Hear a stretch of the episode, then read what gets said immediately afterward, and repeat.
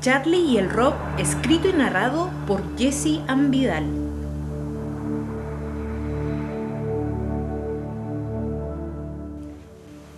Tomo 3. Charlie y la Antártica submarina. Capítulo 1. El mejor amigo de Charlie. Desde niña, Charlie aprendió a amar la naturaleza, la tierra, los cerros y el mar.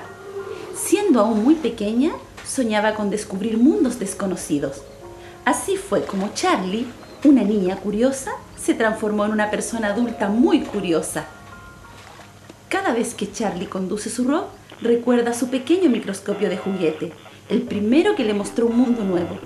Ahora, su pequeño Robbie, como ella le llama cariñosamente, le enseña los secretos del mar. Pero esta vez no podrá acompañar a Charlie a su nueva aventura. Para investigar en las frías aguas de la Antártica se necesita un robot mayor, que pueda sumergirse más profundamente y resista mucho frío. El Gran Rock fue la máquina escogida para llevar a esta expedición. Es muy grande y llega desarmado hasta el buque, donde los ingenieros y técnicos lo arman cuidadosamente. Tiene un cable muy resistente que lo mantiene conectado a la nave. También posee una cámara, luces, una hélice que lo guía, una bomba que aspira en el agua, largos brazos mecánicos para recoger muestras y varios motores y propulsores que lo ayudan a luchar contra las corrientes marinas. El nuevo e increíble robot de Charlie es tan fuerte y pesado que tienen que levantarlo con una grúa. Y una vez en el mar está listo para enseñarles los misterios del fondo marino. Capítulo 2. Los ojos de Charlie. El Antártica 1 navega por el mar de Weddell. Charlie sabe que pronto llegará la esperada estación donde por fin el gran Rob será sumergido en las profundidades de las heladas aguas antárticas. Las ingenieras e ingenieros mecánicos, eléctricos, los técnicos, el operador de la grúa y el capitán están en cubierta trabajando para sumergir al Rob en el mar. Entre tanto, Charlie se encuentra lista para comenzar a pilotear. Frente a ella hay seis monitores donde podrá ver las impresionantes imágenes del fondo marino captadas por el Rob. Y además, muchos instrumentos de navegación que la guiarán en su aventura bajo el mar. Como si fuera la mejor función de cine a la que han asistido, Charlie y su equipo se preparan para el gran desafío que han estado esperando y en el que han trabajado por tanto tiempo. De pronto, ante sus ojos, porque la cámara del Rob son los ojos de Charlie, se abre la puerta del ancho mar que tanto ama y comienzan a revelarse los misterios que desde niña quería descubrir. Así comienza a encontrar respuestas a todas esas preguntas que rondaban en su cabeza. En el camino hacia el fondo marino, se acercan unos peces que parecen mirar directamente a la cámara como si supieran que un público asombrado los mira desde el buque son los peces de hielo. Les llaman así porque en su organismo poseen un anticongelante. Sí, igual al que los adultos les ponen a los autos para que no se congelen con las bajas temperaturas del invierno. Así, estos curiosos peces logran sobrevivir en las heladas aguas del mar de Weddell. Charlie sigue conduciendo el vehículo submarino mientras indica a los expertos del área audiovisual las imágenes que le servirán para sus futuras investigaciones el ropa descendiendo hacia el fondo como si se tratara de una escalera de miles y miles de peldaños. A medida que se acerca a las profundidades del mar, está cada vez más oscuro, más que dentro del ropero, más que debajo de la cama, mucho más oscuro incluso que en el sótano de la casa. Tan oscuro que solo gracias a las luces del ro, Charlie puede ver el maravilloso mundo que se abre ante sus ojos. Charlie y su equipo observan sorprendidos este lugar lleno de vida y de color. Parece un verdadero jardín bajo el agua. No hay flores, pero sí esponjas marinas. Esponjas que se desarrollan y respiran como cualquier otro ser vivo, semejantes a grandes huevos de diferentes tamaños y colores, formando una especie de prado amarillo, rojo y blanco en el fondo marino. También se maravillan con los lirios de mar, aunque por su nombre y belleza se podrían confundir fácilmente con una planta, en realidad son animales marinos que viven sobre las esponjas compitiendo con ellas por el alimento, con ellas y con los ofiuros, espléndidas criaturas parecidas a las estrellas de mar que también habitan sobre el colorido manto de esponjas. Charlie recuerda un cuento que leyó de niña, porque verdaderamente se siente recorriendo un país lleno de maravillas.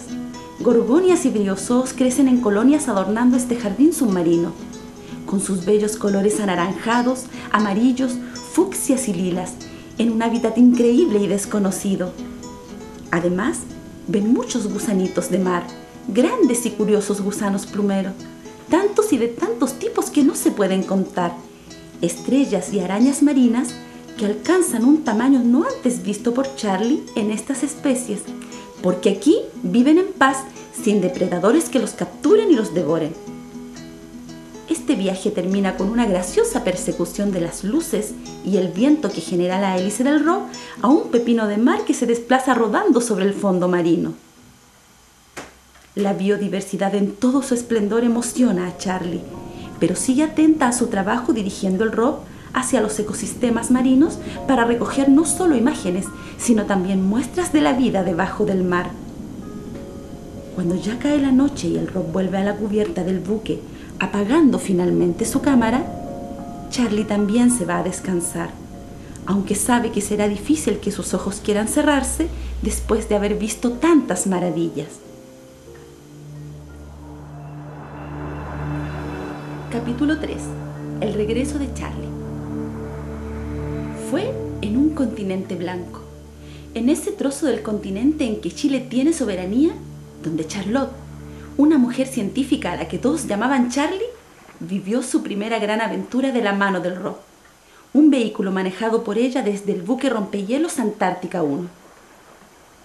Charlie había esperado ese momento desde que era una niña, llena de sueños y preguntas, preguntas que hoy por fin tendrían respuestas.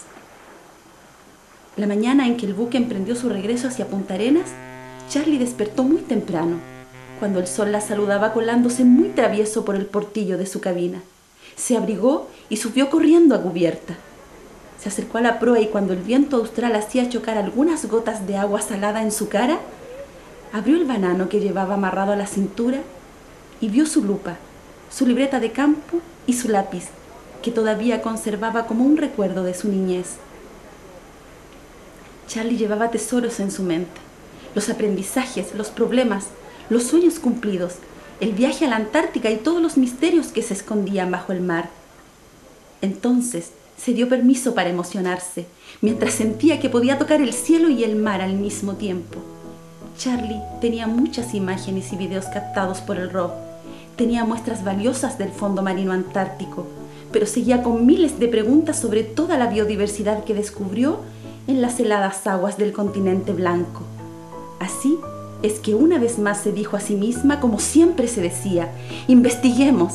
Y esa fue la mejor excusa para una nueva cita con su próximo desafío.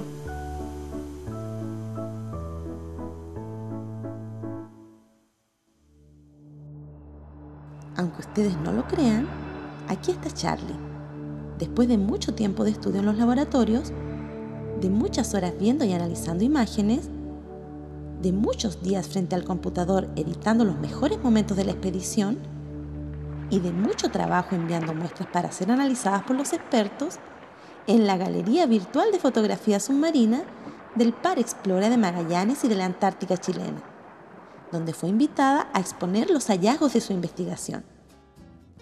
La madre de Charlie, que ha venido desde la quinta región a visitarla, la abraza con orgullo. Y ella siente en ese abrazo a su abuela Nani, a su bisabuela María y a su tatarabuela Ofelia, que sin duda estarían orgullosas de que Charlie sea la primera mujer de la familia que soñó con ser científica y lo logró.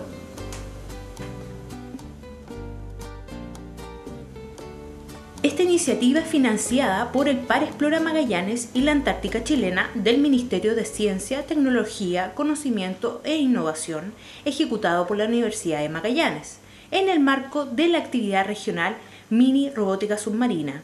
Este proyecto cuenta con la colaboración de la organización internacional Oceana.